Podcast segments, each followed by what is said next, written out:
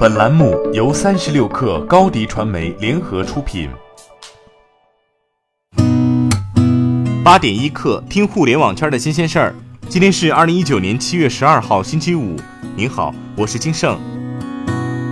三十六氪获悉，在首届阿里云物联网分销商大会上，阿里云宣布正式启动御风计划。御风计划将全面升级阿里云物联网生态圈，以物联网各场景标准化解决方案为复制分发基础。同时，阿里云将全面引入物联网产品分销伙伴，分销伙伴将最高享百分之二十九的高额返佣。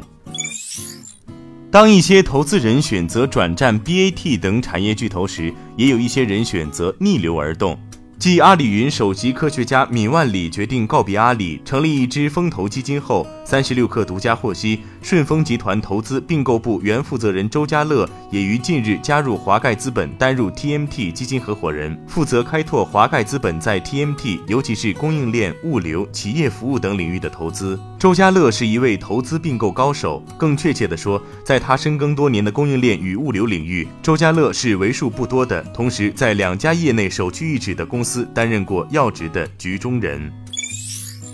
近日，AC Fun 正式上线全新 UP 主激励榜单，同期推出打赏功能蜜桃计划。A 站新上线的 UP 主激励榜单包括能火榜、贡献榜和新秀榜三个子榜单，分别体现单一视频在全站的热度、UP 主在投稿分区的建设度和新人 UP 主的成长。只要原创作品质量好，并且作品人气高，A 站的新人就有机会获得与人气 UP 主同等的待遇，奖金回报从五百元到五万元不等。三个月、半年连续投稿还有加成，最高半年可拿到三十万元。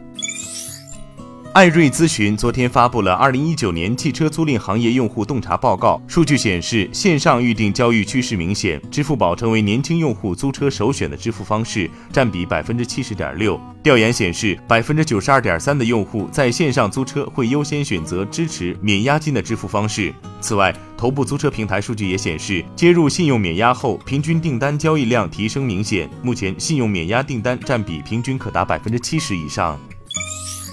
携程宣布在携程 App 上线境外打车服务。携程境外打车服务整合了 Grab 等境外主流打车平台，目前已覆盖全球东南亚、美国、欧洲等四十七个国家、七百八十五个城市。游客在携程 App 首页的打车租车板块就可以实时定位、立即叫车，同时还推出了二十四小时客服、人民币在线支付、与司机中文沟通、自动翻译三大服务。日前，共享汽车平台 GoFun 出行推出个人汽车托管业务，面向个人车主招募，车主每月可赚取收益。目前，在北京地区的车辆托管条件要求是必须为金牌车辆，油车托管要求是九年内，行驶里程在十万公里内，电车要求是三年内三万公里内的车辆。GoFun 相关负责人表示，我们的业务在北京刚刚上线，还不到一个月，目前已经有一百辆车辆加入，今年我们预期加入的车辆将达到三千辆以上。国内第一款专为青少年定制的搜索引擎“花样搜索 ”App 昨天正式发布，“样”是荡漾的“样”，花样搜索可以阻挡暴力、色情、赌博等不良信息。花样搜索引擎是由新华社中国搜索打造的，作为国内首个应用人工智能技术筛选屏蔽涉及青少年不良信息的 App，花样搜索 App 还搭载了基于大数据和深度学习技术研发的主流算法，适应分众化、差异化传播格局。好，今天咱们就先聊到这儿。编辑崔彦东，我是金盛，八点一刻，咱们下周见。